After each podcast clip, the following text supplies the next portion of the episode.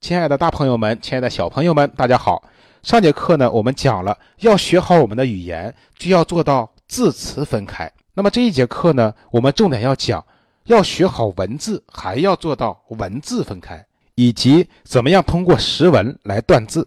我们学习和使用了这么多年的文字，宋老师今天就要和大家一起来重新认识一下文字。原来文和字啊是两个概念。文字的文，它的本意是指什么呢？讲出来呢，可能会给大家吓一跳。文的本意啊，就是指古代人身上的纹身，是图画。那么古代人为什么要纹身呢？这源自于我们商朝的一个习俗，在殷商时期啊，下葬的人需要有一个放血的仪式，认为这样呢，才能够让他们的灵魂得到升华，得到自由。所以呢，就用红色的染料在头上或者身体上画一个花纹，表示经过了一个放血的仪式，这就叫做纹。文就是图画。那么什么叫字呢？字的甲骨文是一个房子里边一个婴儿，这个我们从现代的简化字也能看得出来，这个字的简化呀还是比较成功的。上边的宝字头表示房子，下边的子表示婴儿。那么字的本意就是生孩子的意思。易经中说：“女不自二八乃至”，就是说呢，女子不是天生就会生孩子的，要到二八一十六岁以后才能生孩子。山海经中说：“苦山有木，服之不自。”说苦山上啊有一种树木，它的树叶果实吃了以后呢，不能生孩子，有避孕的作用。字的意思就是生育的意思。那么文和字合在一起，为什么叫文字呢？因为文字就是由文生出了很多的孩子，文字就是图画生的孩子。我们会看到由一个文一个基础的图画衍生出了很多字。那么这个文有多少个呢？经过我们众多的文字专家和教授们的大量工作发现。文大概只有一百五十个，这也就是我们资源学字法中所讲的一百五十个基础资源。我们的学术语言呢，把它叫做汉字的基本构建。我们课题组的专家和教授们做的事情，就是建立数据库，把所有的不管是什么类型的文字，全部建立数据库，把所有的构件全部拆开、打散、分解，再重构。那么在这个汉字的解构过程中，我们博大精深的传统文化就全部体现出来了。比如说，现在我们知道了“前进”的“进”字不是走到井里去了，“进”的正体字是“追”字，下面加一个走之底，是表示鸟在走路。那么，为什么鸟走路表示前进呢？因为我们祖先发现，飞行的鸟在陆地上行走的时候，包括我们养的家禽在走路的时候，它们只会一直往前走。那么，它们后退怎么办呢？他们会跳一下，把身体跳转过来，再继续往前走。它们没有进化出倒退的功能，所以鸟走路就是表示前进的进。当然了，我们现在知道有一种鸟走路是会倒着走的，就是鸵鸟。可能是我们祖先在造字的时候没有见过鸵鸟，或者呢，它只是一个个例，不算数而已。好的，接下来我们再看的一只两只的只字，它的正体字是上面一个锥，下边呢一个右字，右是表示手的意思，也是基础字源之一。在甲骨文中呢。之字呢，画的就是一只手抓住一只鸟，非常的形象。我们现在知道它是一个量词，一只鸭，一只鸡。如果孩子们不需要知道“只身前往”的“只”是什么意思，不需要知道“形单影只”的“只”是什么意思，那么简化字就很好了，它本身也没有什么实际意义。但是，当我们知道了它是一只手抓住一只鸟的时候，我们是不是就能很好的理解它可以表示单独的、仅有的意思？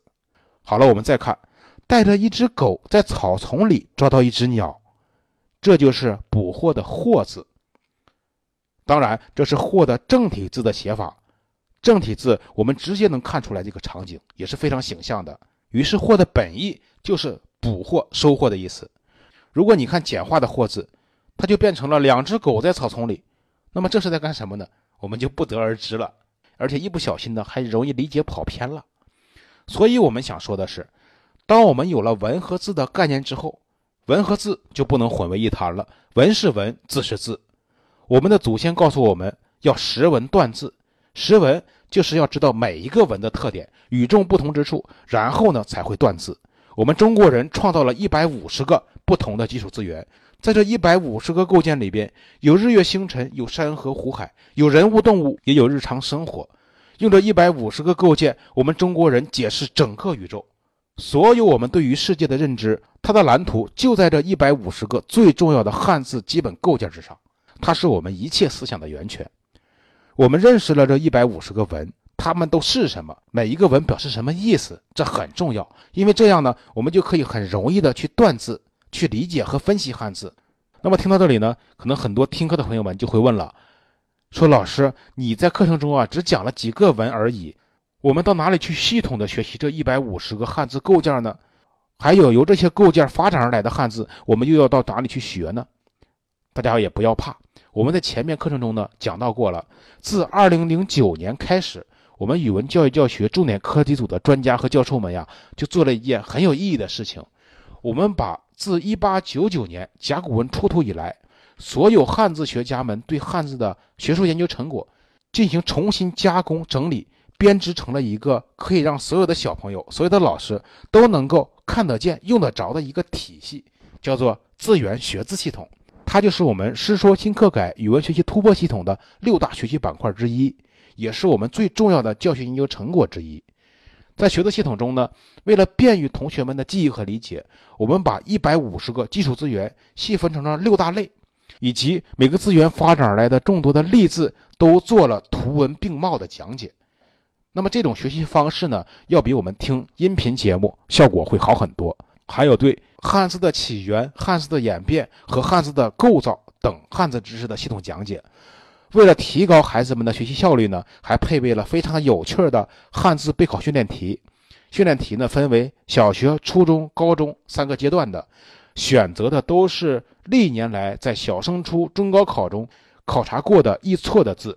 如果我们把这里的题都做会了，那么，在我们的考试中，汉字部分就不会再丢分了。那么，对学习系统感兴趣的朋友们呢，可以添加一下宋老师的微信，我的微信号是幺三六五幺三二幺三三六，微信号是幺三六五幺三二幺三三六。那么，在微信中，宋老师每天会定时的回复听众朋友们的咨询以及订购事宜。好了，我们书归正传。前边呢，我们讲到，我们认知了这些汉字中的基本构件，掌握了这些基础的文，然后就会断字。那么怎么断？靠思考。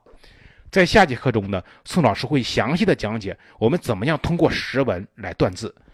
这节课呢，我们就先讲到这里。感谢您的收听和陪伴，感谢您正在学习。我们下节课见。